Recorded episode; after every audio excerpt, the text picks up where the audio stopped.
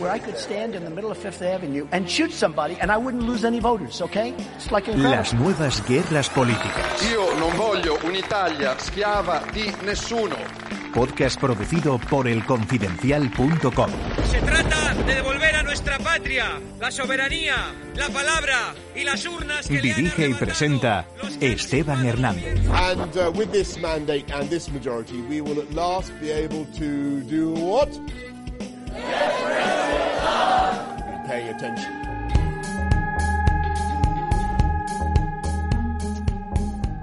La política requiere estrategia, pensamiento a medio plazo, organización, ideas.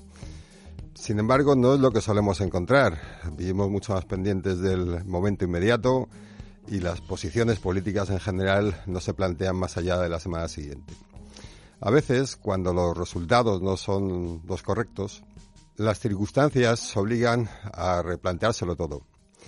Nuestro invitado de hoy, Íñigo Rejón, Um, es uno de estos políticos que siempre se ha caracterizado por tener un nivel reflexivo muy amplio y al que las circunstancias también le están obligando ¿no? a replantearse muchas cosas. Buenas tardes, Íñigo. ¿Qué tal? Muy buenas tardes. ¿Cómo estás? Gracias por la invitación. A ti por estar con nosotros y, y, ayudarnos a pensar un poco cómo va a ser el futuro de nuestra política. Eh, permíteme que comience preguntándote de, todas, de toda esta experiencia política que has vivido en los últimos años, ¿cuáles crees que son tus errores? Es decir, ¿qué enseñanzas eh, has sacado para poder tener una presencia política más sólida en el futuro? Pues esas preguntas siempre son endiabladas, porque claro, uno se pone a hacer autocrítica y puede hacer, le, pueden salir muchas cosas. Mm, creo que ha habido, creo que ha habido varios, es evidente, cuando estás en primera línea de la política, pues tomas decisiones y las tomas a veces sin toda la información, las hemos tomado en momentos muy acelerados, muy rápidas y se mezclan muchas cosas. Te diría que te diría que la principal ha sido no tomarme el tiempo de explicar eh, los giros o las decisiones que iba tomando.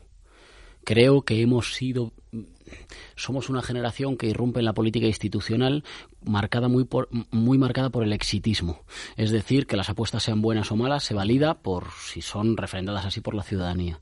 Y eso ha hecho que muchas veces pareciera como que el único elemento explicativo era el resultado que dieran y por tanto no había que pararse a explicarlas lo suficientemente y y creo que hay que obligarse a sacar tiempo para hacerlo y que luego hay que explicarlas incluso de manera más explícita, aunque sea menos elegante. Yo creo que a veces he dejado muchas cosas como sobreentendidas, eh, sin explicar en casos concretos con qué cosas estás de acuerdo, con qué cosas no, por qué cambias de opinión, cuál es el análisis que haces de la fase concreta. Creo que a veces no me he tomado como la molestia de ir dejando como como en, como en la fábula, ir dejando como los, como los guijarros que dejas en el camino para que se pueda reconstruir, estando, para que luego la gente esté de acuerdo, parcialmente de acuerdo o completamente en desacuerdo, pero para que se pueda reconstruir al menos, digamos, la historia intelectual de por qué tomamos las decisiones que tomamos. Y eso implica a veces explicar las cosas, quizás si quieres más a calzón quitado, quizás si quieres con menos elegancia y de una forma como más, más contundente y más, y más rotunda. Y yo creo que eso es verdad que no ha habido mucho tiempo en estos años para hacerlo, pero, pero a veces me ha faltado, creo, hablar más claro.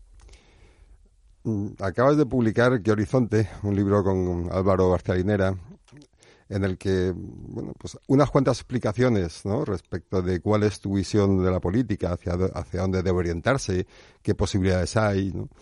Aparecen de ahí de manera muy expresa. Sin embargo, eh, también podría preguntarte por qué eh, regresar a la experiencia de Bolivia, es decir, por qué regresar a la experiencia latinoamericana si eh, el gran elemento de subversión del establishment político está en, en, el Reino Unido, en Estados Unidos, incluso en Europa. ¿no?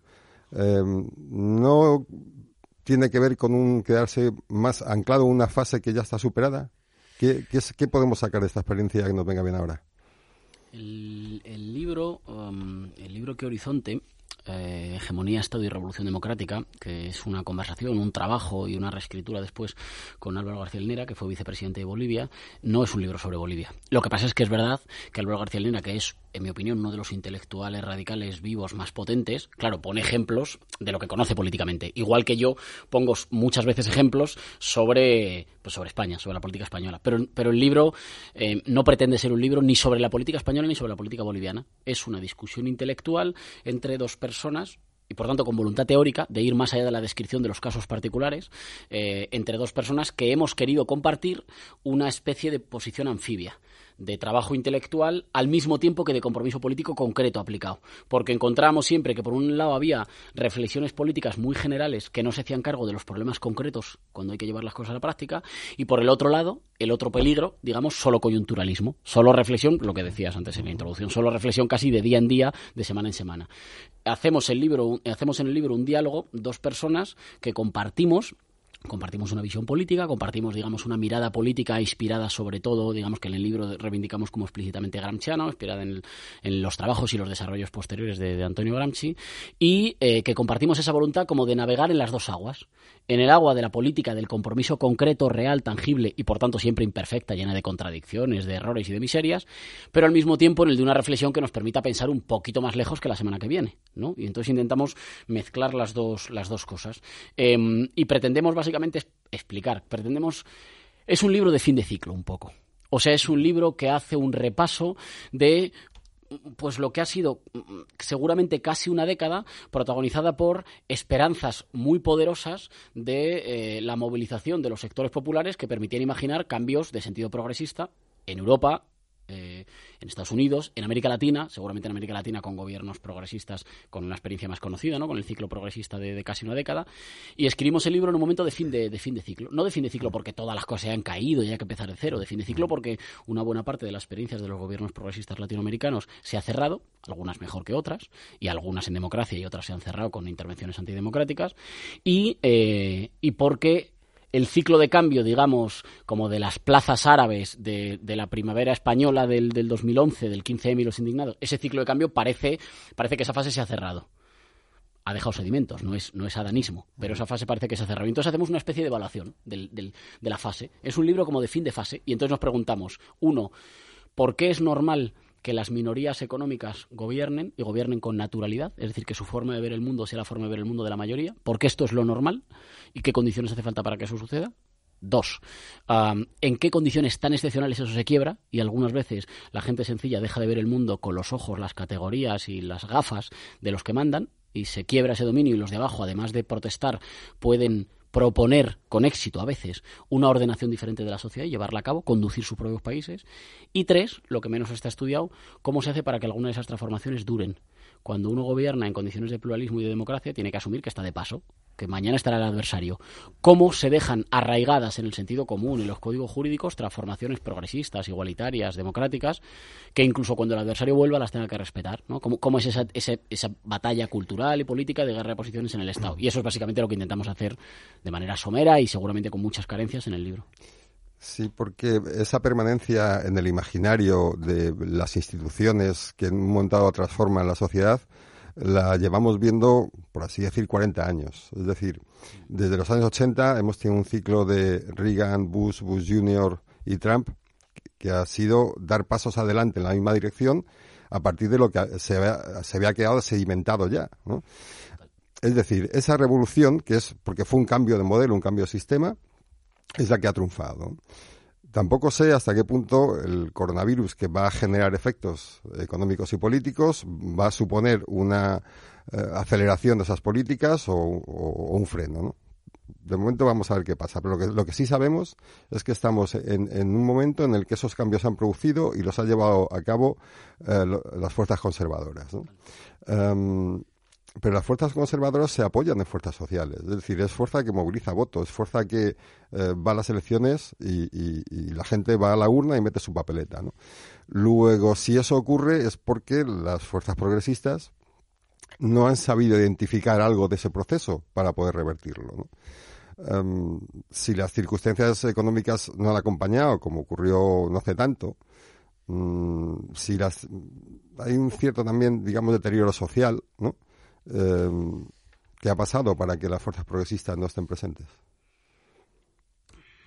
Efectivamente, tú señalas, creo que con toda la razón, que, todavía en realidad vivimos las consecuencias, los estertores de, eh, de la revolución conservadora de los años 80 y del, del, modo en el que el neoliberalismo eh, transforma no es inicialmente ni siquiera al principio solo una fuerza electoral, digamos, transforma nuestra propia posibilidad de ver el mundo, nuestra forma de relacionarnos, nuestro ocio, la economía de nuestros países, nuestra cultura, em, y, y pone claramente a las fuerzas progresistas a la defensiva. En el. En el. y las pone en la defensiva también, perdona, produciendo una cierta perdurabilidad, lo que en el libro llamamos una cierta irreversibilidad relativa, por la cual el neoliberalismo resiste incluso las victorias electorales progresistas. Es decir, si por algún caso una fuerza progresista gana, eh, gana unas elecciones, accede a un gobierno, digamos que entra en el Estado casi un poco pidiendo perdón, casi como un intruso, eh, asumiendo que el grueso de las cosas no las va a poder transformar. El neoliberalismo habría producido en los Estados esa- esa- ese hecho por el cual no es solo que los progresistas no ganan elecciones, a veces la ganan. De hecho, es más desastroso cuando la ganan, porque cuando la ganan, digamos, la ganan comportándose como intrusos en el Estado, demostrando en realidad que hay todo un conjunto de arquitectura económica, cultural, de valores que, que no se atreven a desafiar, ¿no? Eh, o, que, o que cuando lo desafían, lo desafían con, con- con escasos éxitos. ¿Qué ha pasado para que eso sea así? Em, cualquier... Nosotros decimos en el libro dos cosas que, que- que lo estudiamos a, a- a raíz de esto, ¿no? Por una parte, eh, en el libro partimos de la idea de que cuando un tipo de régimen económico, social, político, cuando una forma de ordenar el mundo o nuestros países dura mucho tiempo, tiene, tiene verdad. Digamos, queremos romper con esa idea de la izquierda de que es una especie de engaño y que es un velo que hay que rasgar porque en realidad las masas están engañadas sobre sus verdaderos intereses. Eh, cuando un tipo de ordenación de nuestros países dura, es que es razonable obedecerlo establece canales, expectativas, horizontes que son razonables y que son que ofrecen certidumbre incluso para aquellos que no son los más privilegiados en el orden social, pero que dicen parece que esto es razonable, ¿no? Eh, y por tanto la tarea de las fuerzas que lo quieren transformar no es desvelar una mentira o impugnarla, es entenderlo y hacerse cargo de lo que tiene de verdad ese orden para algunas de las expectativas que hoy satisface satisfacerlas en otro sentido, pero hacerse cargo de expectativas concretas. Luego pongo, luego pongo un ejemplo de esto. Sí, pero fíjate como, por ejemplo, eh, Trump o el Brexit han jugado exactamente en este plano. Y lo han jugado desde un punto de vista, por así decir, revolucionario, es decir, de transformación de lo existente. No solamente porque Trump acabe con el Partido Republicano, ¿no? sino porque lleva a cabo efectos mm, de transformación muy importantes en el orden internacional y en el interno. El Brexit produce la salida de la Unión Europea. ¿no? Bueno, esto lo hacen em, reaccionando contra el establishment. Lo hacen apoyándose en fuerzas sociales descontentas y lo hacen convenciéndoles de que su descontento tiene una salida, una solución. Luego, insisto, si el descontento estaba ahí, la izquierda no lo ha aprovechado y la derecha sí. ¿Por qué la- lo ha aprovechado la derecha? Eh, ¿No habéis sabido entender las aspiraciones, los deseos y las necesidades de esa gente que quería cambiar el, el orden social? ¿O, o simplemente eh, mm, se trata de que estaban mejor posicionados los conservadores para lograr ese cambio? Voy a discutirte un poco la idea de que sean actores, digamos, rupturistas o anti-establishment. En realidad estamos ante, act- ante actores que deben su prestigio de que en el mundo de la economía privada son perfectamente prestigiosos. Trump no es un outsider del sistema político norteamericano, de la- del sistema social norteamericano. En el ámbito económico es, un- es uno de ellos. Lo que pasa es que, y esto es puro neoliberalismo, no es, rom- no- no es romper con eso, lo que pasa es que se presenta como diciendo, yo, me- yo, yo puedo desprestigiar toda la cosa pública y los políticos porque yo ya he demostrado donde se demuestran las cosas que es en el mercado que yo sé hacer dinero. Pero eso no es una idea rompedora con el neoliberalismo. Digamos, son, mi- son millonarios antipolíticos. Eh, pero, pero que una buena parte del prestigio, esto por cierto, viene de Berlusconi. Digamos, que es gente que ante el desprestigio de lo público, las instituciones y el Estado dice, no, no, yo mi credibilidad se basa en que yo sé hacer dinero fuera. Eh, Ciudadanos y Vox lo han puesto muy de moda en España. Esta cosa de los políticos tienen que demostrar que han hecho que, que han trabajado en el sector privado. Que dices, ostras, ¿y si un político de repente es cirujano? Totalmente de acuerdo. Lo Quiero que- decir que, que discutiría que es un- sea una cosa rompedora, pero no pretendo hacer, no, no estoy Sí, haciendo sí. combate eh, propagandístico, digo sí, en, sí, el año. sí, sí, sí, entiendo lo que dices. Lo que pasa es que es verdad que eh, en ese establishment también hay una serie de, de mm, orden institucional articulado a través de expertos que él expulsa fuera, ¿no? Y en el Brexit es exac- exactamente igual. O sea, es- esta lucha contra lo público también tiene que ver con la sustitución de un tipo de élites que estaban en el establishment de, de este sistema por otro tipo de élites que aportan estos. Luego, es decir, un cambio sí hay. No es un cambio eh, en el cual la sociedad se va transformada, ¿no? Porque las fuerzas sociales, no, no, es un, cambio entre élites, ¿no? Pero los cambios entre élites también producen muchos efectos. Completamente, completamente de acuerdo. Sí que creo que es importante reseñar que mm, esta especie de O sea, efectivamente, digamos, vivimos una etapa como de mm,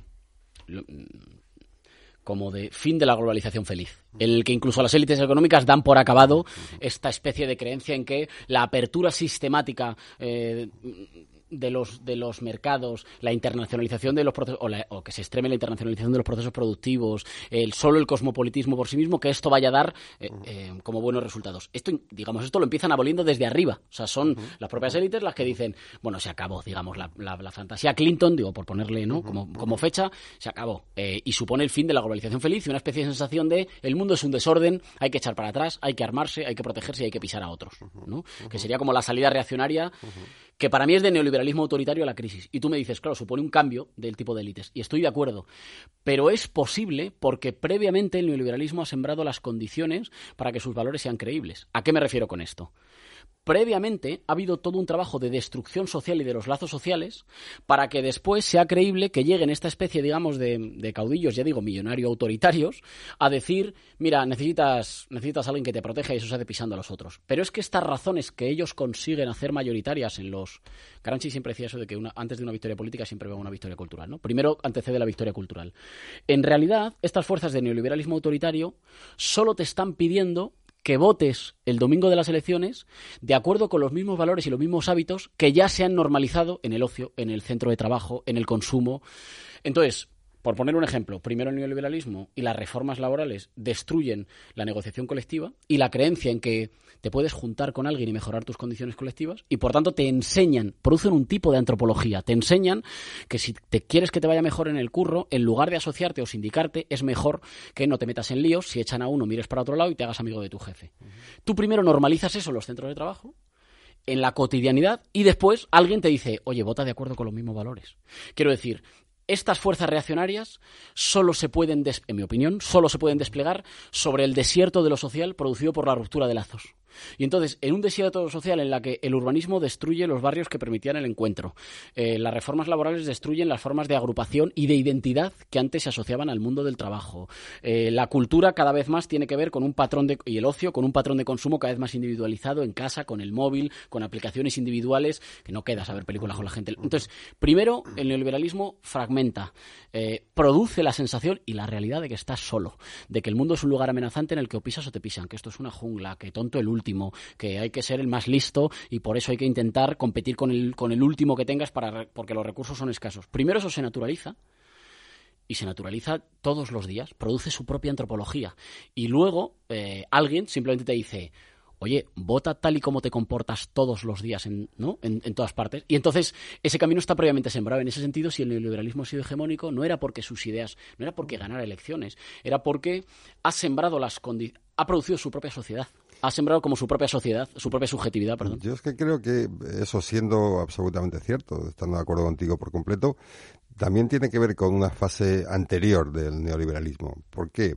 Porque cuando eh, Trump se presenta o cuando se presentan las opciones pro Brexit, lo que hacen es recomponer un colectivo a través de un ideario nacional, de una mm, perspectiva de estar siendo maltratados por los demás, de una necesidad de expulsar al otro, que es el que... Pero el ideario colectivo lo recomponen. Por eso puede llegar y decir, las fábricas las hemos perdido, las vamos a recuperar. Y por eso arraiga en determinada gente porque ve una esperanza de recomponer los lazos de alguna manera. Les ofreces algo de solidez en un mundo, el de la globalización, absolutamente fluido. Bueno, ese, ese aspecto no estaba antes en el, en el neoliberalismo y sí está ahora, y curiosamente es el que le dado- les ha dado parte del éxito también. ¿no? Sí, eh, ojo, porque yo he dicho varias veces que me parece que estas fuerzas reaccionarias hacen las preguntas correctas, aunque yo no comparta en modo alguno las respuestas y, por tanto, desde mi opinión, estas fuerzas, digamos, auto- neoliberales autoritarias o reaccionarias eh, se hacen las preguntas correctas aunque dan respuestas monstruosas. Pero las respuestas son correctas, porque las respuestas son las que están recorriendo todo el mundo, que es básicamente que mm, la gran mayoría de la gente para la cual nuestro mundo hoy es un desorden amenazante, mucho más que el mundo de nuestros padres, esa gran mayoría yo creo que en todas partes está pidiendo está expresando, me diría fundamentalmente dos anhelos. Pertenencia y seguridad. Pertenencia y protección. Eh, y ahí emerge, no por casualidad, de nuevo, contra todas las teorías que lo daban por muerto, la centralidad del Estado-Nación. Otra vez. Ojo, porque se puede dar la paradoja de que el Estado-nación vuelva como necesidad y como dificultad. Es cada vez más difícil construir estados que tengan o que retengan parcelas importantes de soberanía y a la vez es cada vez no solo más necesario, sino más demandado por una parte de la población para la cual, digamos, em, esta especie de, de, de emancipación de las élites, por la cual las élites ya no pertenecen a ninguna comunidad nacional, no tienen que pagar impuestos, no le deben responsabilidad, no, incluso desprecian las propias culturas tradicionales en la- en las- a las que pertenecían, ha consistido en que para los de arriba es más libertad y para los de abajo es más miedo. Es como una pequeña minoría, es más cosmopolita, viaja más, hace lo que le da la gana, no pertenece a nada, y hoy está aquí, mañana aquí, eh, las, las normas y las instituciones nu- no parecen nunca alcanzarle porque está por encima. Y eso para unos pocos es más libertad y para la inmensa mayoría es más desprotección. Entonces yo creo que o sea, estoy, estoy muy de acuerdo con lo que dices. Creo que las preguntas, la pregunta es correcta. La pregunta a la que responden es correcta, aunque la respuesta para mí sea monstruosa. Y la pregunta es, ¿hay algo, primero, yo a qué pertenezco? ¿Hay algo, y, lo digo porque esta es fundamentalmente cultural, no es solo material, es... ¿Yo formo parte de algo más grande, más trascendente y más antiguo que yo mismo? ¿O mi existencia se va a acabar cuando se me acabe el crédito de la tarjeta de crédito? O sea, yo, yo pertenezco a algo grande que merezca la pena. Y dos, ¿alguien me va a proteger en las malas? Eh, y yo creo que efectivamente, eh, o sea, mm, digamos que, que- que cualquier fuerza que aspire a transformar las cosas tiene que ser capaz de dar una respuesta sencilla, eh, comprensible a esas dos cuestiones. Pero fíjate una cosa, digo, perdona que interrumpa. Vale, lo digo porque no me quiero dejar en el tintero, luego Vale. me lo recuerdas, lo de las, digamos, la respuesta en algunos casos deficiente, en otros casos no tanto, de las izquierdas. Porque he descrito una parte del problema, pero no quiero, qui- o sea, Sí, no sí, quiero sí, quitarle... va- vamos a volver a Vale, ello, vale. digo, por analizar, por avanzar un poco también la descripción del, del escenario, ¿no? Porque ahí está, digo, el coronavirus, ¿no? que eh, revela de una manera eh, bastante expresa los problemas de la globalización. La desestructura del Estado supone, y además lo hemos visto con el caso chino de una manera expresa, es decir, ¿por qué ha funcionado la reacción china? Porque había una decisión rápida, había unas fuerzas de choque que permitían concentrar los recursos allí donde estaba el problema, había planificación, hubo mm, orden, ¿no? Y uno lo puede achacar al sistema político, pero va más allá, ¿no? Es el Estado actuando como Estado para proteger a sus nacionales, que es curiosamente lo que también el régimen chino ha hecho con, el, ascenso social de muchos de sus ciudadanos, ¿no? ¿Qué encuentras en Europa o qué encuentras en Estados Unidos? Dificultad para tomar decisiones, dificultad de reacción, pocos medios, poca protección y una apelación a la responsabilidad individual, porque es al final lo único que te queda ¿no? para, para que los males no sean mayores. Bueno, todo esto es un escenario. El segundo escenario es el económico. Eh, más allá de- de- del aspecto puramente médico. Mm, Los mecanismos que tienes de reacción frente a la crisis podrían ser otros pero eh, no tenemos, en Europa es claro, no tenemos una estructura política que permita tomar decisiones y que, por ejemplo, eh, los daneses lleven instrumental y médicos a Italia, porque no va solidar- solidaridad, pero sí una unidad en lo económico en las medidas del Banco Central. Y las medidas del Banco Central van siempre en la dirección de preservar ¿no? que no haya inflación, preservar el, precio de los activos, etcétera, etcétera. ¿no? Con lo cual te encuentras con que estás desprotegido frente a la pandemia y estás desprotegido frente a las consecuencias económicas de la pandemia. Y eso es lo que vive Occidente. No es lo que ha vivido China, que ha vivido otra cosa totalmente distinta. Vamos a ver cómo se resuelve esto en, ambos terrenos, pero lo que sí está claro es que ese elemento de vivir a la intemperie ha quedado perfectamente retratado en este caso. ¿no? To- Totalmente de acuerdo. Yo creo que los momentos de crisis, eh, como este, que estamos viendo una crisis, eh, creo que ya la, Organización Mundial de la Salud ya ha dicho que estamos ante una pandemia mundial, es un momento claramente de crisis. Los momentos de crisis son momentos de política concentrada. Son momentos en los que los políticos solemos decir, eh, bueno, no es momento de pelearse, es momento de cerrar filas con las instituciones, pero esto forma parte, digamos, del discurso oficial. Pero los momentos de crisis revelan lo mejor y lo peor, lo más fuerte y lo más, y lo más frágil de sus sociedades. Son los momentos en los que como que desnudan una sociedad. Y además, yo no descartaría que esto nos cambie digamos que sea cual sean las consecuencias humanas, que espero que sean las menores posibles, eh, que, nos, que nos cambie como sociedad eh, y, que, y que la siguiente fase que se abra sea, sea radicalmente diferente. Em, a ver, por una parte, em, los estados en la Unión Europea han perdido soberanía para cedérsela a una entidad que supuestamente nos iba a permitir estar más protegidos y coordinar mejor nuestras fuerzas, que ha resultado fallida. La Unión Europea, hoy tal como es, es un proyecto fallido. Es un proyecto, tú decías, de unión económica, pero ni siquiera es de integración económica, es de integración monetaria, no tiene integración fiscal, eh, no tiene, o sea, eh, es un proyecto que no ayuda a garantizar más y mejores derechos, seguridad y certeza a las poblaciones europeas. Y, por- y frente a esto, em, las élites, en mi opinión, han reaccionado, digamos, con una especie de europeísmo ya mm, como ciego. Da igual que el proyecto europeo no provea, pero, pero cualquier otra cosa, que cualquiera que diga lo contrario, es una especie de bárbaro de las cavernas que quiere volver a la nación. Y eh, ha habido reacciones soberanistas por debajo de signo, de signo contrario porque tú señalabas algunas, pero ha habido reacciones. O sea, Sirisa fue otra reacción, Corbyn es otra reacción, em, el éxito en su momento de la Francia insumisa fue otra reacción, el primer Podemos fue claramente una reacción de signo soberanista, digamos, del Estado tiene que servir para protegernos, cuidarnos y garantizar, no sé, digamos, las certezas colectivas, ¿no? Permitir que, que podamos vivir vidas libres de miedo. Ha habido reacciones en los dos sentidos, igual que ha habido reacciones de signo reaccionario que son mucho más conocidas. Entonces, completamente de acuerdo, digamos, en la desprotección. El reto que tenía Europa era demostrar que nos podíamos proteger y cuidar sin renunciar a las libertades individuales y al pluralismo. Porque yo no digamos yo no querría avanzar en el sentido chino. Eh, Europa Europa debía poder demostrar el gran faro del proyecto europeo era demostrar que ah, podemos garantizar las libertades y el pluralismo político al mismo tiempo que nos cuidamos nos protegemos y hacemos que la vida no esté tan a la intemperie y no dependa tanto del código postal donde has nacido. Bueno ese proyecto hoy yo creo que es yo creo que, es fallido ¿Qué está poniendo de relieve la crisis esta del coronavirus? Eh, pues está poniendo de relieve en primer lugar, yo creo, quién responde cuando las cosas van mal. Y yo creo que, vamos, estamos viendo un fenómeno que todavía nadie ha hecho autocrítica, pero espero que en algún momento lo hagan. Los más furibundos, así llamados liberales en España, están corriendo a encomendarse a la única entidad de salvaguarda colectiva que aguanta en las malas, que es el Estado y están diciendo clarísimamente, bueno, pues que el Estado tiene que coordinar, que están incluso diciendo, oye, yendo más lejos, o sea, que, que, la sanidad privada se tiene que poner a disposición de la sanidad pública en una estrategia nacional pública. Así que en estos casos comprobamos que nos hemos pasado muchos años contando las décimas del déficit y que lo importante era contar camas de hospitales. Y eso solo hay un actor que lo garantiza, que es el Estado. Y hoy lo echamos de menos. O sea, hoy la Comunidad de Madrid tenemos muchos hospitales que están ya saturados y están saturados porque en los últimos 10 años, mientras aumentaba drásticamente la población de la Comunidad de Madrid, disminuía el número de camas de hospitales por una política absolutamente suicida. Entonces, creo que el coronavirus pone, pone, de, pone de manifiesto lo mejor y lo peor de nuestra sociedad, eh, pero también pone de manifiesto que cuando fíjate, la Segunda Guerra Mundial puso de manifiesto también. La Segunda Guerra Mundial después abrió un tiempo de, eh, digamos, de una cierta de una mayor intervención pública en la economía para coordinar el desarrollo nacional, garantizar los servicios públicos y el estado del bienestar, ¿no? que dio lugar a los famosos 30 gloriosos. Y se, y se hizo como resultado de los esfuerzos que hubo que hacer para las economías de guerra. Digamos, en una situación terrible como la guerra, el Estado, como responsable colectivo, como emprendedor colectivo que cuida de sus ciudadanos, ganó protagonismo y después, cuando felizmente se superó la guerra, em, las mentalidades habían cambiado.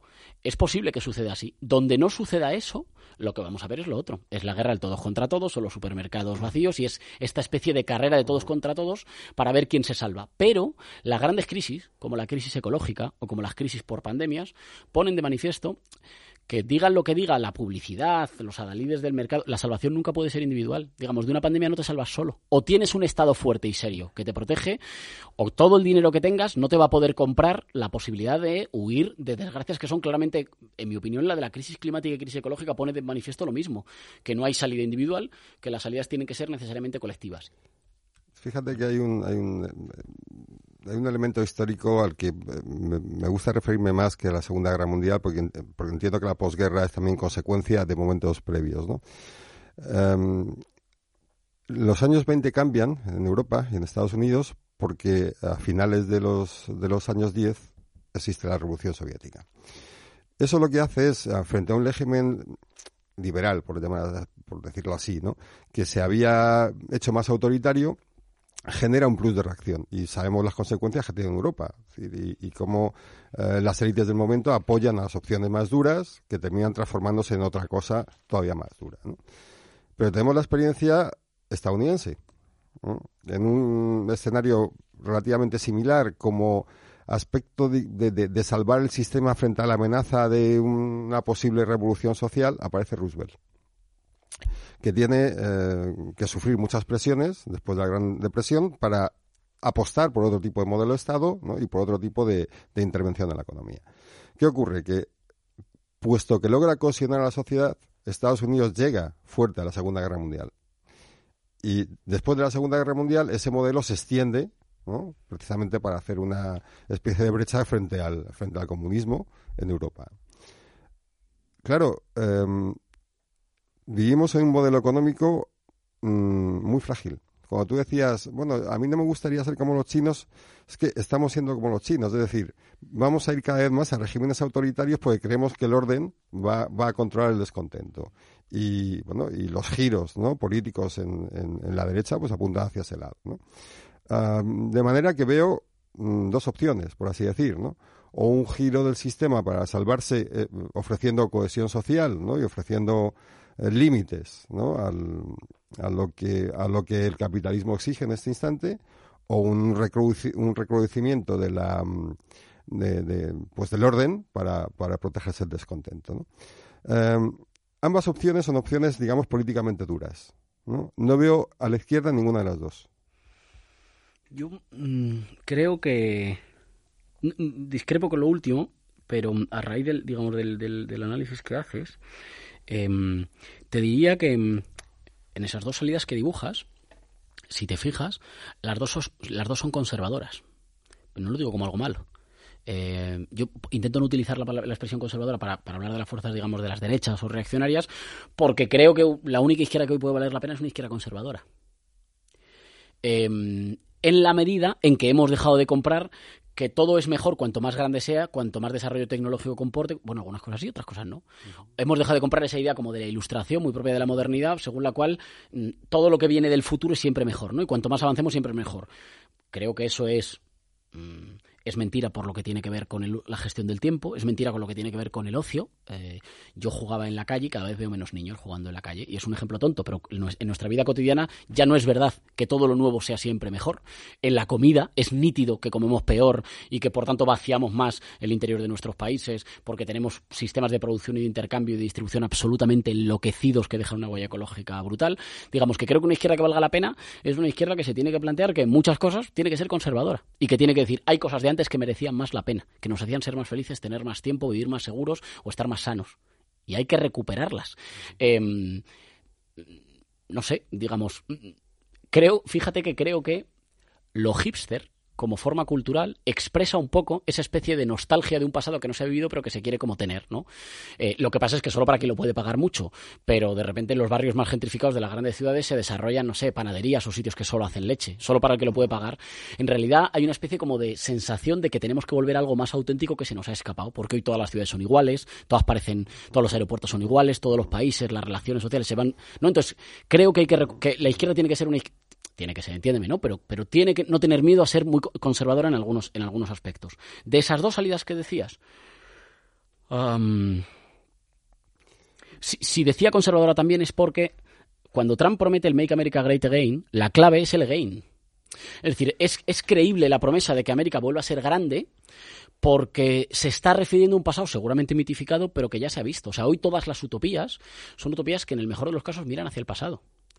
Em, y eso no tiene por qué ser malo, ¿eh? Ojo, porque como estamos ante una situación en la que mm, eh, eso, eh, el futuro no se ve, ¿no?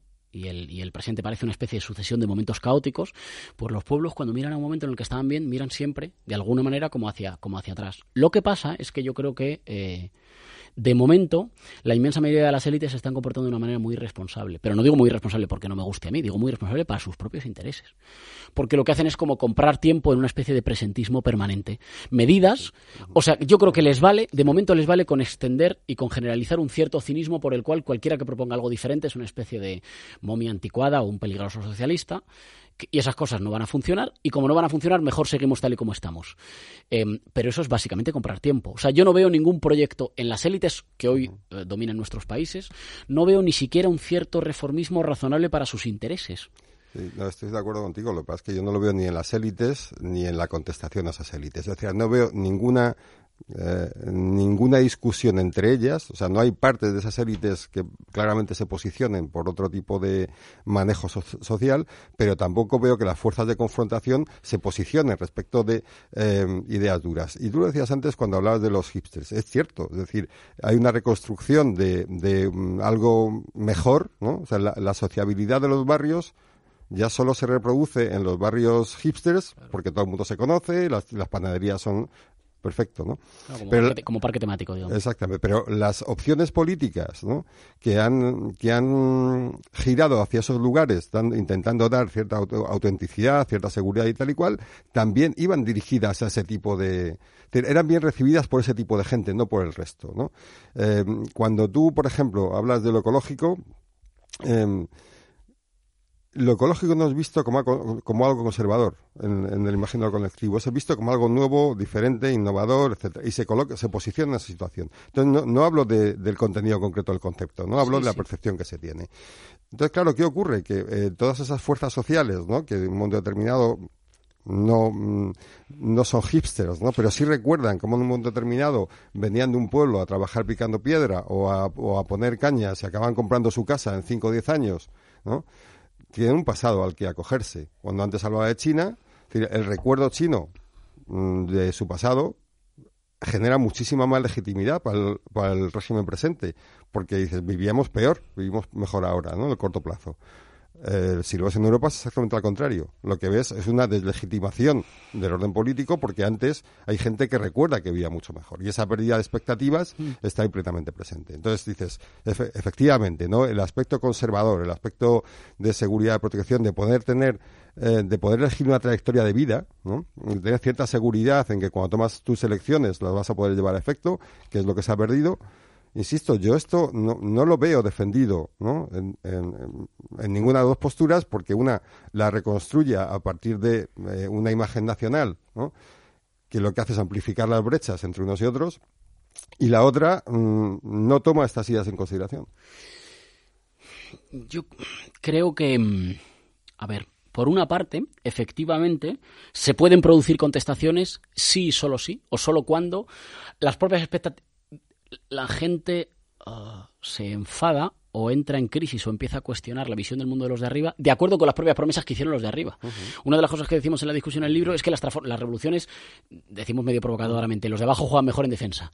Las transformaciones no son nunca, no suelen ser eh, imaginar las grandes movilizaciones que consiguen transformaciones políticas de signo democratizante no suelen ser imaginando un mundo nuevo, sino exigiendo que se conserven algunas cosas o que formaba parte del anterior o que formaba parte de las promesas de acuerdo por las cuales o de acuerdo con las cuales las élites eran respetadas.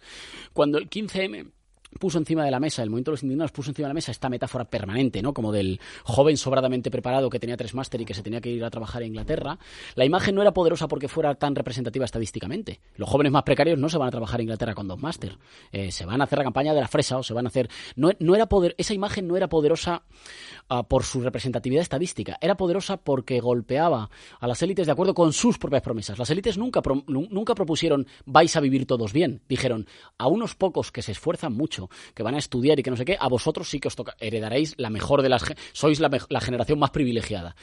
Eso nos puede gustar más o menos, pero es que siempre las transformaciones golpean las propias ideas de acuerdo con las cuales las élites sean creídas. Y las élites, ojo, las élites nunca dijeron, ojo, los chavales que vivís en un barrio popular y que estáis trabajando en las cadenas de, de supermercados o de cadenas o de, o de comida basura, vais a vivir. Nunca dijeron eso. Lo que dijeron es, algunos sí se pueden salvar. Es, es que ahí veo la debilidad, una debilidad estratégica de la izquierda, porque efectivamente es como tú dices. Pero el, el, el reponedor Claro, sí, pero voy a sí eso. pensaba en esas, Pero- sí pensaba en esa posibilidad. Ojo, ojo, porque, porque a veces las, lo- los, eh, las movilizaciones son también aspiracionales. Es decir, ¿por qué consigue tantos votos a veces, y luego haré un, un matiz sobre eso, en entornos populares gente, lo que fue Albert Rivera en su día? Porque Albert Rivera no se parecía a sus vidas concretas, se parecían a aquello con lo que, se- que, que- que podían soñar que podían llegar a ser. Era como tu encargado, de tú trabajas en una sucursal metiendo datos en la caixa o en donde sea, y entonces él eres como tu encargado, porque en un momento dado la promesa de ascenso mediante hablar como si fueras un experto en marketing y ponerte un traje y no sé qué, era más creíble que la promesa de ascenso vía mejoras salariales, vía conquista de nuevos derechos, es decir, las identidades no son siempre un espejo. Tú a veces no, no, no apuestas o no votas a aquel que es exactamente igual que tú. Cuando las clases subalternas están muy derrotadas culturalmente, a veces apuestan por aquellos a los que desearían parecerse. Si bien hacen política a veces contra Casi ellos. siempre, casi siempre. Casi siempre. Casi siempre apuestan por Claro, lo raro es lo otro. Claro, pero el, el problema ahí es hasta qué punto, y esto ocurrió mucho en, a, a partir del 15M, Sí. se negaba esa aspiración como algo eh, despreciable. No, tú al fin y al cabo solo quieres ser un tío que tiene traje y, y se compra una casa. Quiero decir, Sí, sí. el franquismo era más sensato en esto porque decía, prefiero propietarios que proletarios. ¿no? Sí, ya está, ¿no? se acabó. ¿no? Se acabó, ¿no? Bien.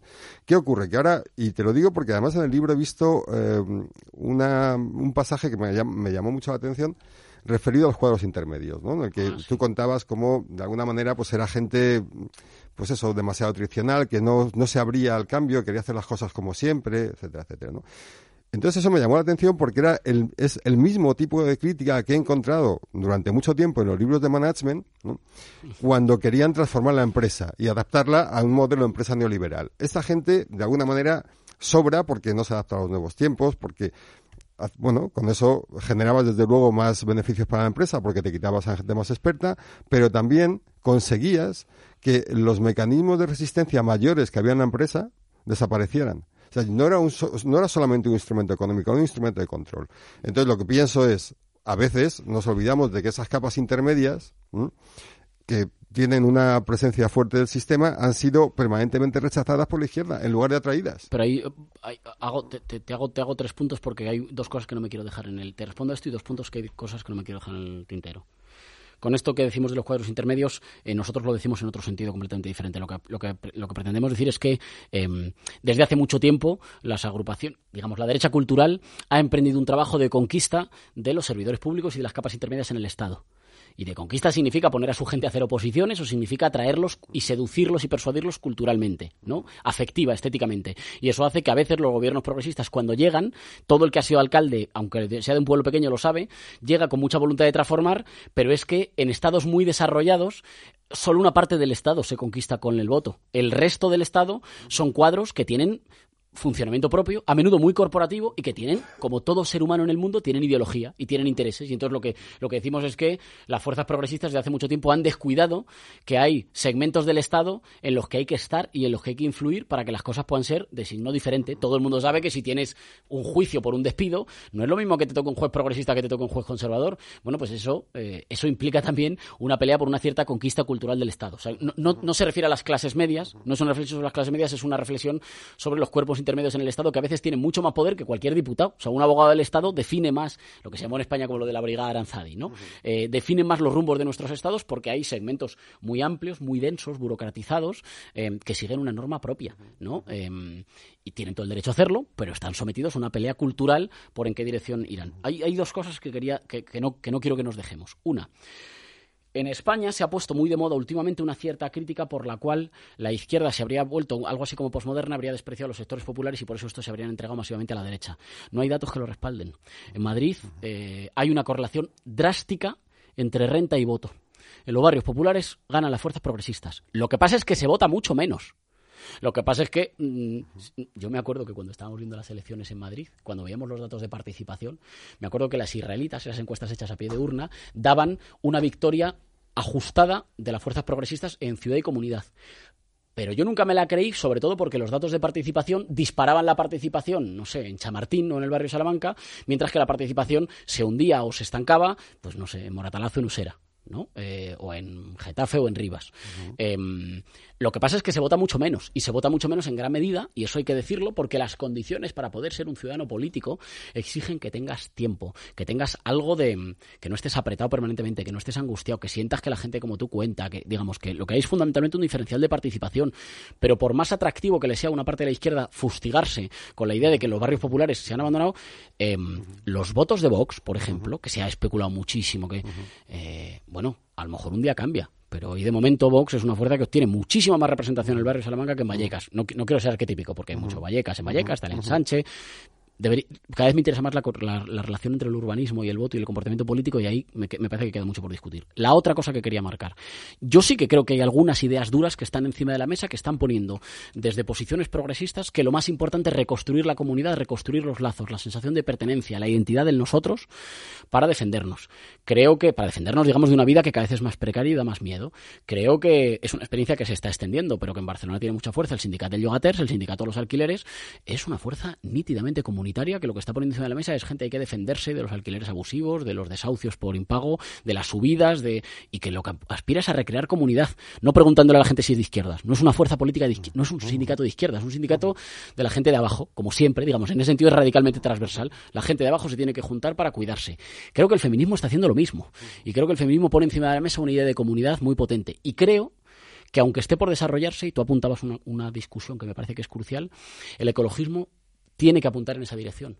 Lo que pasa es que reúne las dos cosas, y a mí esto me parece muy interesante. El ecologismo reúne, por una parte, una cierta imagen como medio como medio tecnocrática, medio cool, medio de futuro, pero también eh, plantea que las cosas tienen que ser más pequeñas, más pero no más pequeñas rollo en el colmado hipster de tu esquina, sino que no, podemos estar trayendo garbanzos de 3.000 kilómetros, que a lo mejor hay que privilegiar en la compra pública de los colegios de la Comunidad de Madrid que los garbanzos se compren cerca, o que dice que no todos los que no, sé, que digamos que no todos los viajes se pueden hacer en avión, que hay que y que las medidas de transición ecológica tienen que hacerse con compensación inmediata a los sectores eh, más golpeados, ¿no? Y que en mi opinión el ecologismo político es una enmienda insalvable al neoliberalismo, porque no hay salida de uno en uno, es imposible, la única salida es comunitaria, y en segundo lugar permite conectar una evidencia científica, vamos a tener que transformar la, medida, la forma en que funcionan nuestras sociedades, con una palanca para hacer justicia social y diversificación del aparato productivo. ¿no?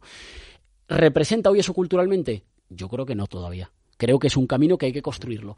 Pero yo no comparto esa visión de que esto es exclusivamente, digamos, una especie de reivindicación. Em, como posmaterial para los sectores acomodados urbanos. Creo que en realidad todas las luchas en defensa del territorio en España, en defensa de las costas, en contra de la construcción, en algunos casos de centrales nucleares, en contra de almacenes, em, han puesto de relieve que cuando las condiciones para la vida son más difíciles, lo pagan siempre los de abajo. El movimiento de la renta básica, que está diciendo, oye, si cada vez para producir más cosas hace falta, hace falta menos horas de trabajo, porque eso no se convierte en más tiempo liberado, en lugar de más precariedad. Son todo movimientos que ponen en primer lugar la defensa concreta, no digo de la vida en abstracto, ¿eh? digo de que nos tenemos que alimentar bien, de que tenemos que tener derecho a, alimentarnos bien, de que tenemos que liberar más horas, que no se pueden gastar más horas en el trabajo de las que gastas para reproducir la vida, de que nuestras ciudades tienen que ser más humanas. Me parece que son cuestiones radical y directamente materiales. O sea, que lo que están diciendo es, miren ustedes, si esto sigue así, el liberalismo se carga la vida humana en el planeta. Sí, mi crítica por otro lado, ¿no? Yo, tampoco creo que las clases, eh, por así decir, obreras voten a a la derecha, etcétera, etcétera. Lo que sí creo es que están, obviamente, pues entrando, ¿no? Intentando, en España mucho menos, pero en otras, en otras votaciones se ha ocurrido, ¿no? Pero hay, digamos que dos objeciones, una táctica, si quieres, otra estratégica, ¿no? La primera, y esto lo decías tú, si el problema es Vox, la respuesta es el PSOE. Totalmente. Bien, entonces si el problema es eh, el machismo, la respuesta es el PSOE. ¿Vale? Si la respuesta es la transición e-, ecológica, la respuesta es el PSOE. Por, ¿eh? Sería la primera desde mi punto de vista. La segunda es, eh, y tú lo, tú lo has señalado con el, con el, eh, sindicato de... De alquiler, de el de alquileres, sí. De alquileres. La vivienda es un problema de España para muchísima gente. ¿no? Insisto, de, de, de, un entorno del pasado en el que el 80% de la vivienda era de protección oficial y por lo tanto tenía precios mucho más baratos, hemos pasado a tener que pagar una casa a, a 30 años. ¿no? Y con un porcentaje de, gasto eh, familiar mensual muy elevado. Con lo cual te encuentras un montón de clases sociales presionadas. ¿no? Por supuesto hay gente que tiene muchas viviendas y vive de ellas. La mayor parte no. La mayor parte adquiere la vivienda y, sufre una presión grande. Alguna, alguna hereda una casa de los padres y la alquila para sobrevivir. Eh, después hay gente que tiene alquileres y puede pagar los alquileres. Después de todo eso, ¿no? Hay situaciones más precarias y más difíciles porque hay gente que a lo mejor es una madre soltera y tiene dos niños y, es desahuciada. Bueno, de todo ese recorrido en general ¿no? de la vivienda, de todo ese problema que nos supone a todos la vivienda, vosotros elegís la parte más, la parte más visible, ¿no? la, más vulnerable.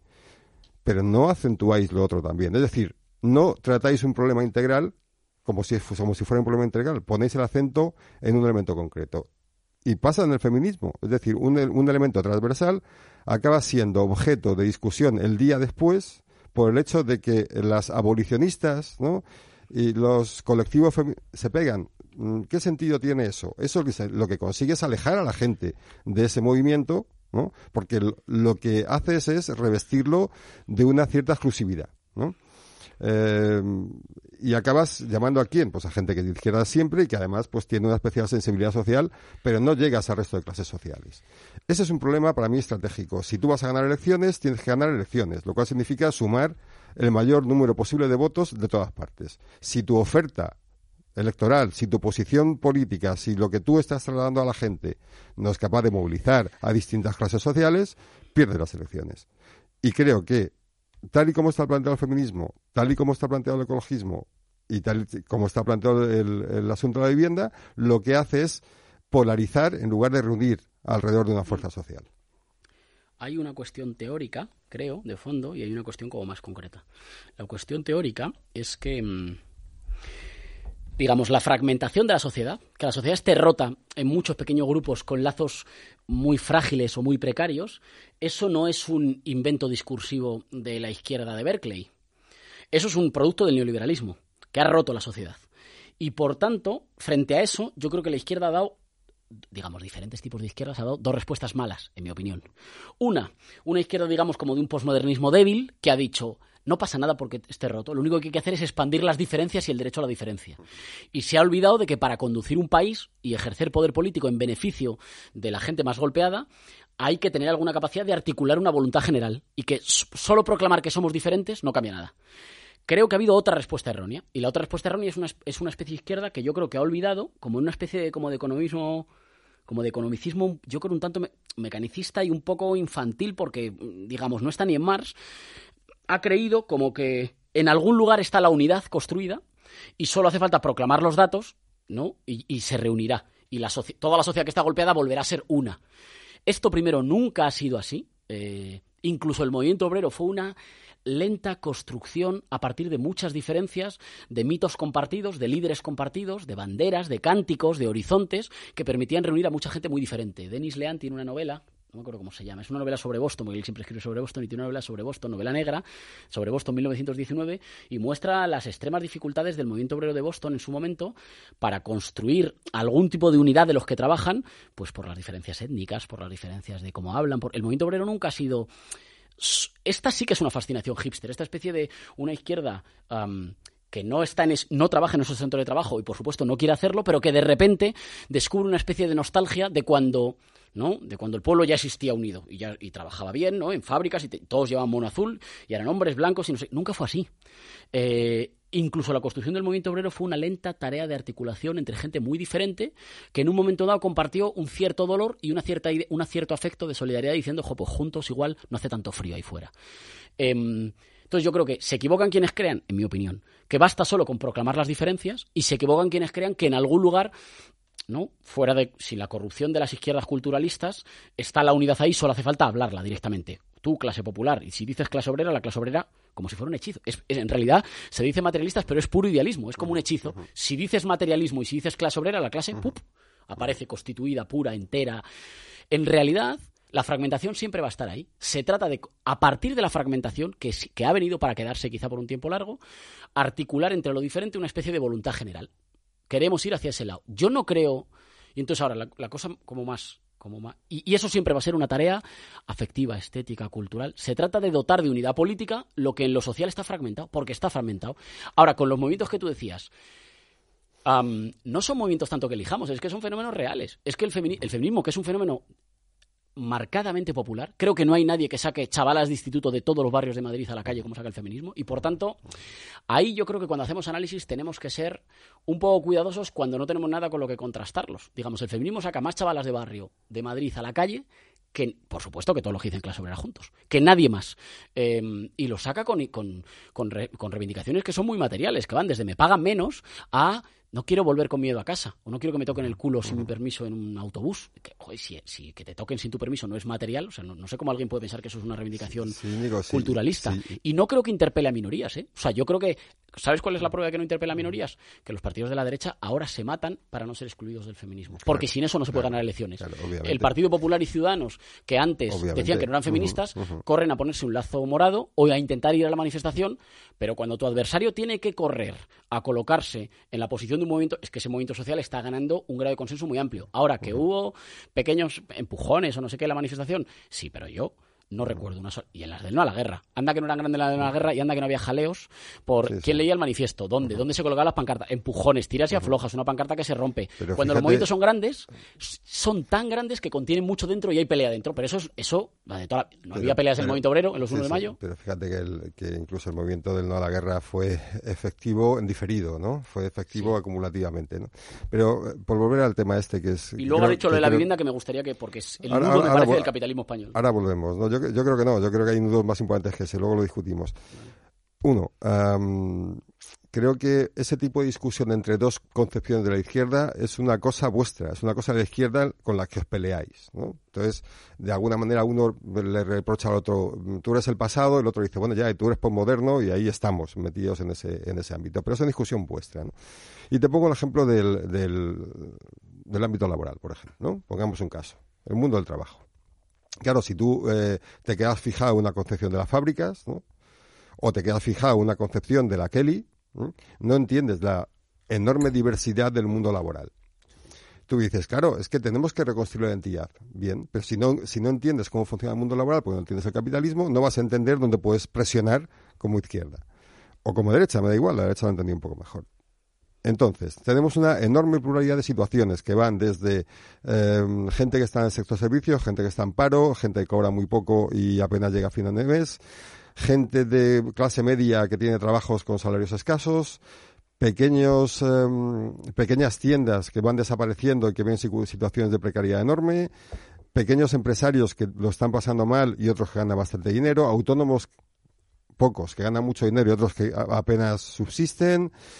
Tenemos incluso eh, medianas empresas españolas que están, eh, están pasando situaciones complejas. Bueno, todo ese magma, ¿no? No lo podemos reducir con la, a la palabra los precarios. ¿Qué ha ocurrido? Que todo ese magma ha girado fundamentalmente hacia la derecha. De autónomos para arriba, ha generado mucho más votos a la derecha que a la izquierda. Y te pongo el ejemplo obvio del taxi, ¿no? El taxi, un colectivo que mm, es permanentemente maltratado por aquellos que dicen que les defienden, ¿no? Entonces llega un momento y cuando Cabify, ¿no? Perfecto. ¿Qué pasa con la gente del campo? Exactamente igual. La gente del campo a quién va a votar, a Vox. O va a votar a la derecha. ¿Por qué? Porque la izquierda no sabe acercarse a ella. Bueno, si tenemos que reconstruir una pluralidad y la pluralidad la, la- la reconstruimos desde los márgenes, Claro, tú decías el feminismo, perfecto, pero es que eh, el que salga tantas mujeres a la calle también significa que, y lo decía la encuesta de Metroscopio el otro día, que había un 43% de mujeres que pensaban que esto era enfrentar al hombre a la mujer, 43%. ¿Vale? Y había un 49% que insistían que estaba politizado. Luego, ese movimiento lo- no consigue, ¿Cómo no ¿no? consigue balan- balancear el voto, ¿no? Lo digo por qué, porque a veces la reconstrucción de esa, de esa unidad es muy complicada si no conoces exactamente las, eh, las condiciones concretas de, de- de funcionamiento de un sistema. Porque no puedes llevarlo a- no los puedes llevar a tu lado porque no los consigues llevar a tu lado, ¿no? Entonces, claro, cuando se coloca el feminismo como un elemento estratégico, o sea, más allá de, del elemento de justicia, ¿no? Que aparece en el, como el, el feminismo para el fascismo, dices, bueno, pues ha habido muchísimas fases en las que se ha demostrado que no, fases recientes. Eh, los jóvenes van a parar el Brexit. No, no van a parar el Brexit los jóvenes. Y así sucesivamente. Entonces, bueno, pues algo no, algo no se está entendiendo para apoyarse en una construcción tan ideológica como la del, como el obrero en la fábrica, que no tiene una operatividad real más que parcial. Pero por una, por una parte, eh, yo no creo que esta discusión, digamos, yo decía, el neoliberalismo fragmenta la sociedad y frente a eso hay dos respuestas. Una que celebra la fragmentación y otra que dice, en algún lugar, si vas a los datos, si le hablas a la gente, ¿no? En algún momento está la unidad y no hay que construirla, solo hay que desvelarla, está ahí. Em, Creo que es una discusión teórica, creo que es una discusión que luego inmediatamente tiene aplicaciones prácticas, porque eso define luego cómo hablas, cómo- qué política haces, a quién te diriges.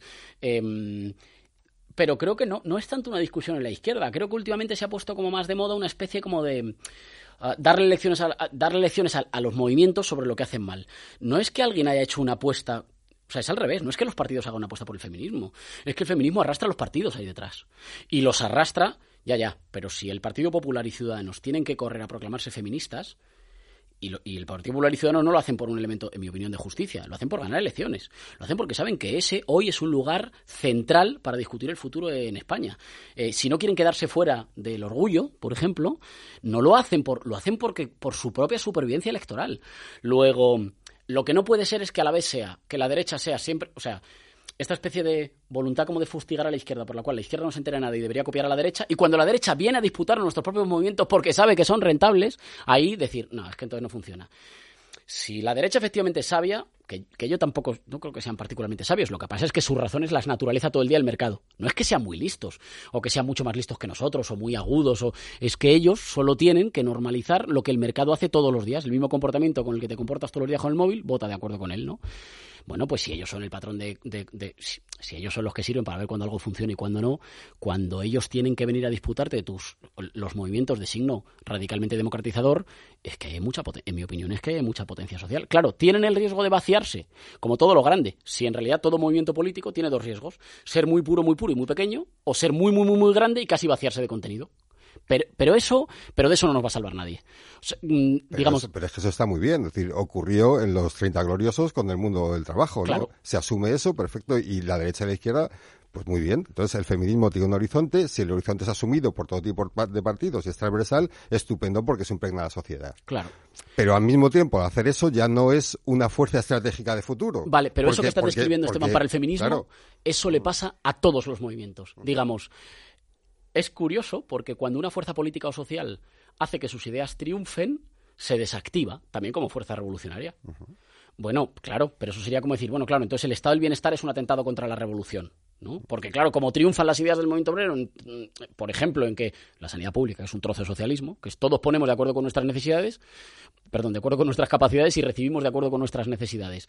Pues claro, alguien podría decir, eso en realidad solo sirve para desactivar las luchas. No, es que cuando las cosas se hacen muy grandes, incorporan incluso al adversario, pues eso que has consolidado. Y eso significa que las siguientes generaciones empezarán a pelear a partir de un ciclo un poco más elevado, ¿no? Pero fíjate, Eh, el estado de bienestar es un, es un eh, concepto asumido. O sea, yo no he escuchado decir en los últimos 30 años a ningún partido político que esté en contra del estado de bienestar. Es más, decían, vamos a hacer recortes para, para salvaguardar el bienestar. Eh, Entonces, claro, el problema es que cuando ese concepto está ahí, es utilizado por todos, tú tienes que establecer una diferencia eh, que permita mm, ganar es, un es siempre terreno. una lucha, es siempre una lucha, en mi opinión, como para ir un poquito más lejos. Es una victoria cultural. La derecha, por ejemplo, lleva en Madrid intentando cargarse el sistema, el sistema público de salud más de una década, con importantes avances, también importantes retrocesos, importantes derrotas en los juzgados, en la movilización, en la sociedad madrileña ha demostrado que valora, digo madrileña como muchos ha pasado en Cataluña, ha pasado en Andalucía, ha pasado, ha demostrado que valora su sistema de salud pública y que lo defiende y ha demostrado que culturalmente va por delante porque incluso los que quieren destruirlo tienen que, lo decías tú, tienen que destruirlo en nombre diciendo, no, no, por supuesto, nosotros no hacemos recortes, queremos defenderlo. Bueno, eso es un avance. Ahora tú me preguntas, bueno, claro, pero ahora habrá que, ¿no? Como estirar la vara un poco más para ir por más. Es verdad. Pero yo no soy nunca de los que creen que cuanto peor mejor, sino que cuanto mejor mejor. Es decir, una transformación que se asienta en la sociedad y que le demuestra a la gente que cooperando se puede llegar más lejos, crea las condiciones para ir por una siguiente. Y yo creo que hay movimientos planteados, pero no por los partidos de izquierda, sino por la gente que de verdad sale a la calle, la realmente existente, que empujan un poco más las condiciones de igualdad, de democracia y de progreso social para la mayoría. Todos, cada uno de ellos por sí solo no es la unidad. No no digo la unidad en esta tontería como de la unidad de la izquierda. No, no, digo la reunión de una inmensa mayoría popular que pueda transformar. No, pero ninguno lo va a ser. Es de la articulación de todos ellos. O sea, no se le puede, en mi opinión, no se le puede pedir a ningún, a ningún movimiento, uno solo, que de repente reúna. Es más una especie de imaginación nacional y popular que reúna a partir de muchos dolores diferentes, de muchas quejas, de muchas reclamaciones diferentes de la sociedad, lo reúna en torno como una como con una narración compartida, ¿no? Como con un paraguas un poco mítico compartido y los proyecte, pero en ese caso, digamos, el Make America Great Again es un poco eso. Porque el Make America Great Again ni siquiera se dirige exclusivamente, no sé, digamos, a los trabajadores de las fábricas de la Ford que se han cerrado por la competencia china. ¿no? Se dirige a eso, pero también se dirige a pequeños propietarios en Texas o se dirige a millonarios en las grandes ciudades que... Y a todos ellos los agrupa no por una condición social, en mi opinión, sino porque proyecta una imaginación de nosotros somos la nación de verdad, somos el país real, tenemos derecho a gobernarnos, digamos, de una forma típicamente populista. En su caso, de derechas. Bueno, yo creo que se puede imaginar, y lo hemos hecho en otros casos, reunir segmentos muy fragmentados, y tú tienes razón, en el- y lo decías en el mundo del trabajo, y hay muchos otros. Em, realidades muy diversas a las que a todas se les pueda ofrecer, digamos, un, un horizonte común que no pasa por la descripción estadística de cómo está cada uno, sino por porque tocas algunos afectos. Tú antes decías lo del campo y me parecía muy interesante mm, cuando Vox consigue movilizar bastantes afectos, mm, consigue, consigue entroncar con importantes sectores sociales defendiendo, el, por ejemplo, la caza y los toros, no es por la representatividad estadística de la caza y los toros, a los toros va cada vez menos gente. Es porque está tocando, me parece, una fibra moral de la sociedad española en la que defender la caza y los toros es como defender ojo, lo, lo de siempre, ¿no? Lo permanente, lo que no es volátil, lo que es de- verdaderamente nuestro, la tradición. De tal manera que interpela a gente que a lo mejor nunca ha ido a los toros, pero que está a favor de defenderlos. Lo que no deberíamos pensar tanto, en mi opinión, como la cuestión de las cifras estadísticas, como qué fibras morales se pueden tocar. Y ahora en lo del coronavirus es clarísimo. En el coronavirus hay una batalla ideológica y cultural por dar. Miren ustedes, ¿saben lo que pasa? Que cuando las cosas se ponen malas, el único que da seguridad aquí es el Estado y es lo público. Lo que, lo que pasa es que, eh, insistiendo en el tema del campo, claro, por, por eso yo creo que Vox es una fuerza endeble. O sea, yo, Vox no es Le Pen. ¿Vale? Totalmente. Vox no es Le Pen, ni es. Trump, ni es Trump, ¿no? ¿Por qué? Porque si solo apelas a ese aspecto, digamos, identitario, ¿no? De, de- de recuerdo del viejo, te quedas en eso. ¿Dónde- ¿Por qué, por ejemplo, le ha ido bien a Le Pen en el campo? Pues porque defiende a los agricultores, a los ganaderos, proyecta frente a la Unión Europea los, los temores y los, y, lo que, ¿no? y los emigrantes, lo que tú quieras. Pero te dice, bueno, tu modo material de vida lo voy a, lo voy a salvaguardar, tu cultura la salvaguardo. Por eso, no Tú- solo material, tú- claro, son las dos evidente- cosas. evidentemente, pero tú para, claro, porque todo va junto, o sea, es que esta separación es absurda, ¿no? Lo que digo es que si tú entiendes cuál es el contexto en el que se mueven y cómo todo eso sí tiene causas similares, es decir, el- la causa de que el trabajador del campo, del, del bracero, cobre poco, es la misma por la que el pequeño agricultor gana poco o está a punto de desaparecer. Y así suces- sucesivamente. Si tú conoces la causa, puedes aplicar distintos remedios y reunirlos, ¿no? Porque pueden empezar a entender algo. Claro, ¿qué ocurre? Que efectivamente toda esa pluralidad que tiene elementos similares, en la derecha estadounidense, por ejemplo, sí consiguió reunirla bajo la bandera, ¿no? Los chinos, las fábricas, entonces el millonario y el pequeño empresario se juntaban en eso. Claro, ¿qué ocurre? Que, la- que desde mi punto de vista, la izquierda europea, no hablo de Íñigo Rejón o de la española, hablo de la europea en general, no ha sabido ni encontrar el punto de conexión ni encontrar el rótulo de ciudadanía, ¿no? Que podía ofrecer Roosevelt, por ejemplo, para movilizar fuerzas que ganan elecciones. ¿Por qué lo digo? Pues yo recuerdo mm, dos momentos donde esto quedó muy expreso, ¿no? En, la, historia de, de los últimos siglos, ¿no? Lo que describe Marx en el 18 Brumario y cómo distintas fuerzas sociales se apoyan frente al campesinado, que es el, el que acaba sosteniendo la aristocracia financiera coincidían en intereses, tenían posiciones similares, se pelearon, ¿no? ¿Qué ocurrió? Que giró hacia un poder más autoritario. ¿Qué ocurrió, por ejemplo, a finales del siglo XIX en Estados Unidos con el movimiento populista? Exactamente lo mismo. La, desconexión entre los agricultores del sur y los trabajadores del norte permitió que ganase una, una opción reaccionaria. Bueno, pues algo no estamos entendiendo de e- esas experiencias históricas cuando las estamos repitiendo y estamos enfrentando a gente que puede tener problemas comunes y puede reunirse bajo una bandera común, ¿no? Y en lugar de reunirlas, las empujamos hacia, hacia hacia cada lado. De nuevo me, de nuevo me surgen, me, me- está pasando todo el rato que me surgen siempre como, como comentarios, digamos, en una clave más, porque nos movemos en los dos, ¿eh? y qué rico que sea así, o sea, que, que fértil que sea así, pero me surgen comentarios en una clave más teórica y en una clave más aplicada. En la clave más aplicada, a mí me cuesta encontrar movimientos que estén enfrentando como a los de abajo entre sí. O sea, que la gente que paga alquileres a un fondo buitre y exige que no se los suban, se defienda, no está amenazando a los tenedores de vivienda de clase Te voy media. a poner un ejemplo que ocurre con el campo. Cuando eh, tú dices, vamos a subir el salario mínimo interprofesional, y entonces los pequeños agricultores dicen, ya, pero ¿qué pasa conmigo? Y le dicen, no, no, no seas facha, coño, hay que subirles el salario mínimo. Y el otro dice, defiéndeme también. Pues yo también estoy en una, en una cadena, en una posición débil. Pero y sí. resulta que eso no lo consideras, pero, ¿no? Si me obligas a subir el salario mínimo. Y te pongo el ejemplo de los franceses, cuando dicen, sí, sí, hay que hacer transi- transición ecológica, pero lo vas a pagar tú. Entonces salen los chalecos amarillos. Eso es enfrentar a las clases entre sí. Eso cuando, sí, claro, sí, pero eso lo hace Macron, ¿eh? Eso no, eso no, eso no lo ha hecho la- eso no es un problema de la izquierda postmoderna, lo hace Macron, que es- fe- efectivamente emprende una transición ecológica inviable, porque la transición ecológica solo va a ser viable, sostenible y duradera si es con justicia social. Y me alegro, digamos, del movimiento de chalecos amarillos que dice, oye, perdona, esto lo pagamos con un impuesto a los millonarios, no lo voy a pagar yo, que te- o no lo voy a pagar un, un transportista que...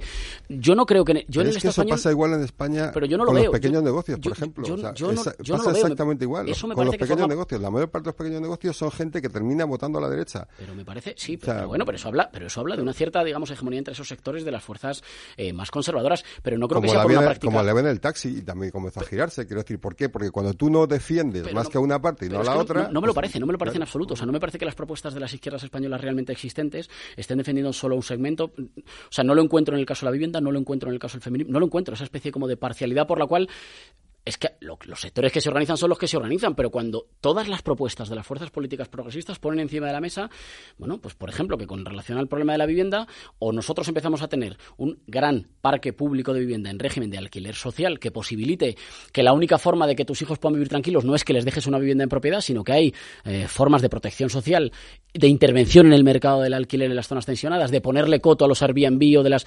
Y eso no va contra nadie. Eso va claramente... de eso no... sí, que sí, pero que te lo mismo, que para eso llegaba, bueno, digo Franco en España, pero también eh, el- en los años del estado de bienestar decían, no, no, vivienda pública, ni alquileres ni nada. Aquí compráis la vivienda en cinco años y en diez años y con vuestro salario. Y entonces, ves, ahí reúnes un montón de gente alrededor. Bueno, pero entonces, Vamos, ¿cuál sería, pero entonces, en mi opinión, sería un problema diferente. No sería que los movimientos están dividiendo a los golpeados por la globalización o por el neoliberalismo, sino que hay sectores más organizados que pelean más y sectores en los que hay que hacer más trabajo ideológico. Claro, pero ahí solo habríamos llegado a descubrir que los grados de conciencia de organización no se construyen, no van a la vez todos. En algunos sectores sube más y en otros menos, pero es como si me dice, como, como va por ciudades. Hay ciudades donde, no sé, digamos, donde las, donde las organizaciones sociales son más fuertes, pero le ha pasado siempre a los sindicatos. Es como, los sindicatos tenían más fuerza en los sectores fordistas o en el funcionariado, sí, pero eso no significa que descuiden a los otros. Es que tienen muchas dificultades en los ámbitos, que sé yo, más precarios, para relacionarse con los autónomos. Es verdad, tiene, si lo que me, si lo que me planteas es que la realidad, digamos, del mercado laboral se ha fragmentado tanto que es muy difícil llegar como a que hay muchos sectores que están muy desprotegidos por las organizaciones tradicionales y por los discursos de la izquierda, en eso estoy completamente de acuerdo. Pero no creo que, pero la culpa desde luego no la tienen aquellos que se han podido organizar más. Si no acabaríamos en esa cosa que siempre dice la derecha, que es que cada vez que alguien se organiza y pelea por algo, es un privilegiado. El que no puede hacer huelga porque tiene miedo de que le despidan, eso no puede hacer huelga. Y el que sí la puede hacer, la derecha le va a decir siempre, eres un privilegiado, es que tú, ¿cómo, cómo, cómo peleas tú? Ya, pero yo, yo soy. Yo, soy- creo que está bien subir el salario mínimo y creo que al mismo tiempo está bien, por ejemplo, proteger a nuestros agricultores del dumping que les hacen frecuentemente las multinacionales que producen en países del sur con menos controles laborales y con menos controles sanitarios y que permiten que el- su producto llegue aquí valiendo o costando la mitad. Pero no creo que haya ninguna contradicción entre, entre lo uno y lo otro. Y luego, que no, se me- no quiero que se me pase, tú has señalado una cosa con lo de Estados Unidos, en fin, que yo llevo fácil 10 años de mi vida trabajando sobre ello. Eh, es que el pegamento fundamental es el afecto nacional es que la identidad nacional, en un momento, ¿cuáles han sido como las tres grandes pegamentos identitarios que han permitido movilizar mu- muchas energías populares para la, para, para la transformación o para imaginar un mundo diferente? Pues han venido siendo básicamente la identidad de clase, emanada del trabajo, la religión y algún tipo de, digamos, de afecto étnico o nacional. Digo históricamente, nos parezca lo que nos parezcan. Bueno, yo creo que hoy en día, sobre todo en sociedades, digamos, mucho más laicas, el pegamento fundamental eh, es el pegamento del afecto nacional. Y nosotros ahí tenemos un déficit eh, que es histórico, que tiene razones concretas, que es que a las fuerzas progresistas españolas nos ha costado mucho, y nosotros lo el primer Podemos lo intentó muchísimo, nos ha costado mucho levantar una identidad nacional de signo democrático y progresista, no construida contra el más débil, ni contra otros pueblos del Estado, sino construida como una voluntad cívica de cuidarnos entre nosotros, de tener un Estado que nos proteja. Y ese es un déficit fundamental. Yo creo que el- ese gran, esa gran articulación, por ejemplo, que decíamos, digamos, de la derecha eh, más reaccionaria en Estados Unidos, habría sido muy difícil de imaginarse sin un intento de hegemonización y patrimonialización de la bandera del himno de lo que ser americano, sin alguna referencia mítica, porque en el fondo el pegamento no es solo exponer los dolores de cada uno. Tú estás mal, tú estás mal, tú estás mal, tú estás mal, y a ti te voy a proponer esto. Eso es un programa electoral, pero los programas electorales no son los que construyen identidad. La identidad se construye por cosas mucho más afectivas, simbólicas, míticas, culturales. em, y el, el pegamento nacional es fundamental, Que y sí, nosotros pero- aquí no lo tenemos. Pero todo eso no se construye en el vacío. Cuando tú identificas los dolores, no es que solamente puedas poner en marcha un programa electoral que lo solucione, sino que además puedes imaginar una bandera distinta. Si no conoces los, los dolores o simplemente eh, excluyes unos, identificas otros, al final lo que acabas haciendo es poner una posición parcial encima de la mesa que no tiene esa característica unidad. O sea, todas las posiciones son siempre parciales hasta que conquistan en torno a sí una especie de asentimiento general de que la esto va a conducir. No existe, o sea, no existe, la totalidad no, no nos la encontramos ahí fuera, estamos poniéndonos muy densos, pero no nos la encontramos ahí fuera como en lo social. La totalidad reunida, esperando ser representada. La totalidad siempre es una construcción cultural de pegar trozos, de coger trozos, pegarlos y unirlos por un programa común, programa que, que cuanto más amplio y más laxo sea, más capacidad tiene de juntar a mucha gente. Si lo defines mucho, mucho, se te van cayendo, ¿no? Porque todas las decisiones políticas al final implican tomar decisiones que satisfacen más a unos que a otros. Y por tanto, todos los programas. Por eso, seguramente, no lo he en profundidad, así que no querría ser, no, no, no querría ir demasiado lejos, pero a lo mejor es posible que Trump reúna más gente con el Make America Great Again eh, que con su programa concreto. No solo porque sus votantes seguramente no se lo han leído, sino porque si tuviera que definir mucho, es muy difícil contentar al mismo tiempo al exportador de una costa con el pequeño productor del interior. Porque tienes que tomar decisiones y a lo mejor a los dos, y a lo mejor de momento ha conseguido que los dos le voten.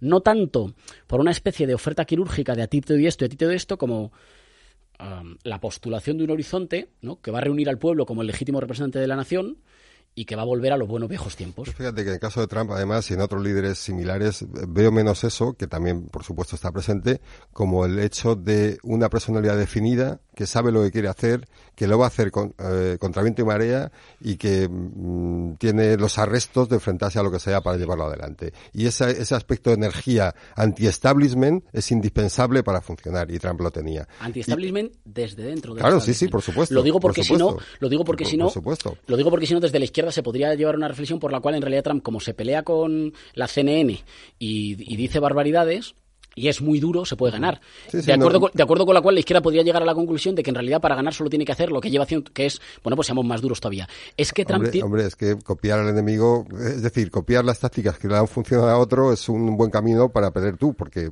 no- normalmente lo que le ha funcionado a otro en un momento determinado no te funciona. Pero además que Trump es puro establishment, o sea que cuando Trump dice yo puedo sacar adelante este país porque es sé sacar adelante una empresa, no está rompiendo con el pensamiento dominante, lo está reforzando. Sí, es anti-establishment en el sentido que tú decías antes de crítica a las élites políticas. Es antipolítico, pero, el- pero como el neoliberalismo ya lo es, y, el- el tipo... y en la identificación que sus votantes hacen de él. Sí, Mm, sí. Por supuesto que no lo es. Al pero- margen de lo que sus lo- votantes creen que lo es. Total, total, total. Al- en un momento dado en el que tenemos que reflexionar también sobre eso, las pautas de consumo como estéticas y culturales necesitan cosas histriónicas cada muy poco tiempo. De tal manera que estamos viviendo líderes eh, y liderazgos en el mundo que, que sube muy rápido y que se desgastan relativamente rápido porque hoy porque se desgastan a ritmo de story de Instagram.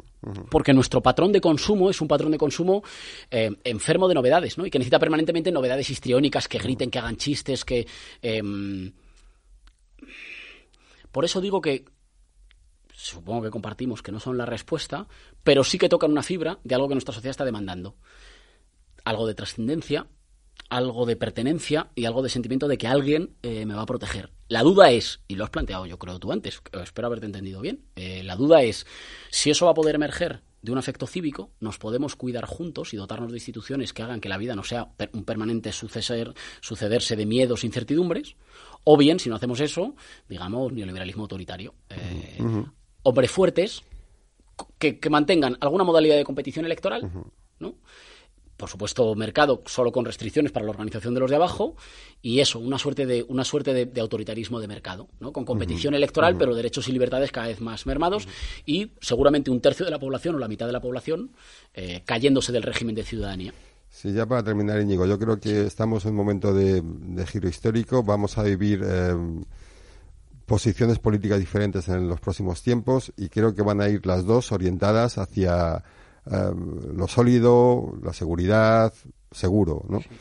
Eh, hasta ahora, hasta ahora, y digo, por fijarnos un poco en los datos, la derecha ha ganado esa pelea, ¿no? Vamos a ver si la izquierda también es capaz de poner una opción eh, a la altura ¿no? de, de estos tiempos. Y, y, bueno, y a partir de ahí, pues vamos a ver qué nos deparan los próximos años después del coronavirus. ¿no? Gracias por haber estado con nosotros. Muchísimas gracias por la charla. Las nuevas guerras políticas. Podcast producido por elconfidencial.com.